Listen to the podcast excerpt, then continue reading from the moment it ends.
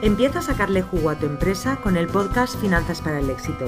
Soy Julia Piera, economista y asesora fiscal especializada en negocios online y conmigo vas a perder el miedo a los números de tu negocio y vas a tomar las decisiones correctas para tener por fin los beneficios que te mereces.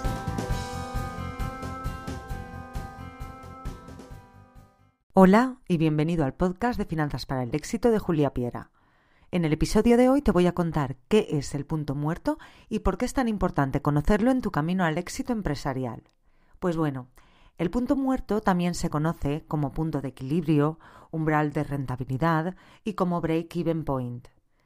Se utiliza principalmente eh, al hacer planes de negocio por primera vez, es decir, cuando estás pensando en montar una empresa, estás evaluando un proyecto en el que quieres invertir y y es una cifra que tienes que ir revisando, sobre todo cuando el negocio no está dando beneficios, y también para ir viendo cómo va variando la estructura de tu empresa con el tiempo. Uno de los conceptos que quiero que te quede claro cuando acabes de escuchar este episodio es que el punto muerto es la cantidad mínima de ventas a partir de la cual vas a tener beneficios. Tú empiezas a emprender, vas vendiendo y al principio, aunque vendas, tienes pérdidas, pero llega un momento, y si no mal vamos, en el que tu beneficio va a ser cero. Esa es la cantidad de ventas en la que ni pierdes ni ganas. Imaginemos la cuenta de resultados, que como siempre te digo, es la suma de los ingresos y la resta de los gastos, ¿ok? Para sacar el beneficio, lo que hacemos es sumamos todos los ingresos, le restamos todos los gastos. Y ahora vamos a analizar un poco estas dos partes principales de la operación. Los ingresos nos vienen dados por unas unidades por un precio y lo que queremos calcular es qué cantidad mínima, es decir, qué resultado de unidades por precio vamos a necesitar para cubrir todos nuestros gastos, para empezar a tener beneficios.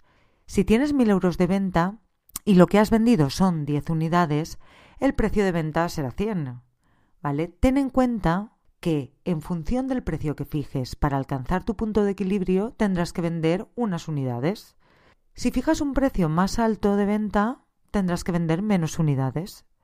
Y si fijas un precio unitario más bajo, tendrás que vender más unidades.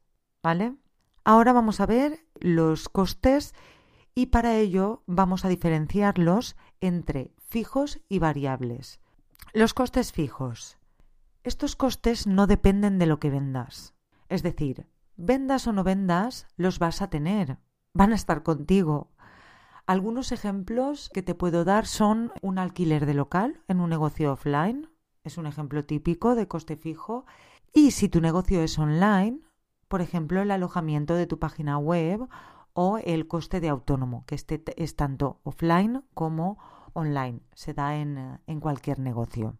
Hay gente que considera el salario como un coste fijo, ¿vale? Entonces está bien incluir como coste fijo el salario mínimo, ¿vale? El salario mínimo que tú quieres percibir, el salario mínimo que quieres cobrar. Aunque a la hora de la verdad yo soy partidaria de cobrar un porcentaje de los beneficios que ronda entre el 60 y el 70%. ¿Por qué digo que está bien incluir tu salario mínimo como coste fijo, porque eh, a la hora de fijar objetivos vas a tener muy claro cuál debe ser tu objetivo mínimo de venta. Va a ser aquel que incluya el salario mínimo que quieres percibir. Podemos aceptar tener un coste si vendemos, pero tener un coste si no vendemos cuesta más y eso es un coste fijo. Vale, los costes que tenemos que intentar tener o los gastos que tenemos que intentar tener son costes variables. ¿Por qué variables? Porque varían en función de la venta. Por ejemplo, la tela de una camiseta, pues si tengo camiseta voy a tener coste de tela y si no tengo camiseta no voy a tener coste de tela, ¿vale? Los gastos de envío también son una, un gasto variable o un coste variable, ¿vale? Si no vendes no lo tienes y en el caso de fabricación si no fabricas no lo tienes y si vendes lo recuperas porque estos costes los has repercutido todos en el precio. Los gastos variables hay que tener el concepto de que te indican el precio mínimo al que puedes vender. Si vendes por debajo de estos costes vas a perder siempre. El precio debe recoger los costes variables, todos los costes variables de cada unidad, sí o sí. Con los costes fijos no puedes repercutir todos los costes fijos a tu primera unidad de venta, porque sería inviable y lo tendrías que poner a un precio tan caro que nadie te compraría.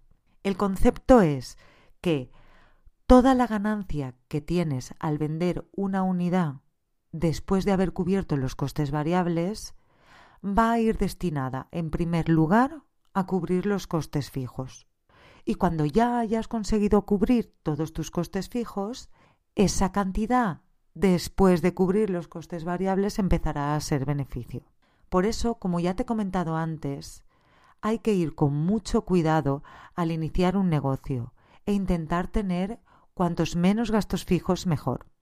Piensa muy bien cada gasto en el que vayas a incurrir, porque los costes fijos son un lastre para ti como empresario y tienes que intentar que sean cero. Cuanto mayores sean los costes fijos, más vas a tener que vender y más vas a tardar en tener beneficios. Y, por otro lado, también es importante saber que cuantos más costes fijos tengas, menos flexibilidad para adaptarte a los cambios del entorno si las cosas no van bien. Vas a tener mucha menos flexibilidad. ¿Vale? Mi recomendación es intentar dar flexibilidad a los gastos, sobre todo al principio, aunque cuesten un poco más. Yo sé que las suscripciones anuales son muy tentadoras, pero sobre todo al principio, por si necesito eh, quitármela o decido que puedo prescindir de ella, en vez de suscripciones anuales tendría suscripciones mensuales, ¿vale? Sobre si no hay permanencia, claro. Recopilando, vamos a ver, es muy importante tener en mente cuánto tienes que vender para empezar a tener beneficios, porque en función de las unidades a vender y del precio vas a tardar más tiempo o menos tiempo en alcanzarlo, o te va a costar más esfuerzo o menos esfuerzo. Y por otro lado, controla también mucho los costes fijos de tu empresa para que no lastren tu éxito. Y ahora dime, ¿Ya has llegado tú a tu umbral de rentabilidad? Y si no has llegado, ¿sabes cuál es? Como siempre te recuerdo que si quieres descargar mi ebook gratuito Toma el control de tu empresa en cuatro pasos para poder e-, empezar a implantar un control a través de pequeños tips, entra en juliapiera.es barra guía y suscríbete a mi newsletter. Nos vemos en el próximo episodio. Y hasta aquí el episodio de hoy de Finanzas para el Éxito. Si te ha gustado, suscríbete, deja tu comentario. Y si crees que puede ayudar a alguien, gracias por recomendarlo. Te espero en el próximo episodio o en juliapiera.es. Gracias por escucharme.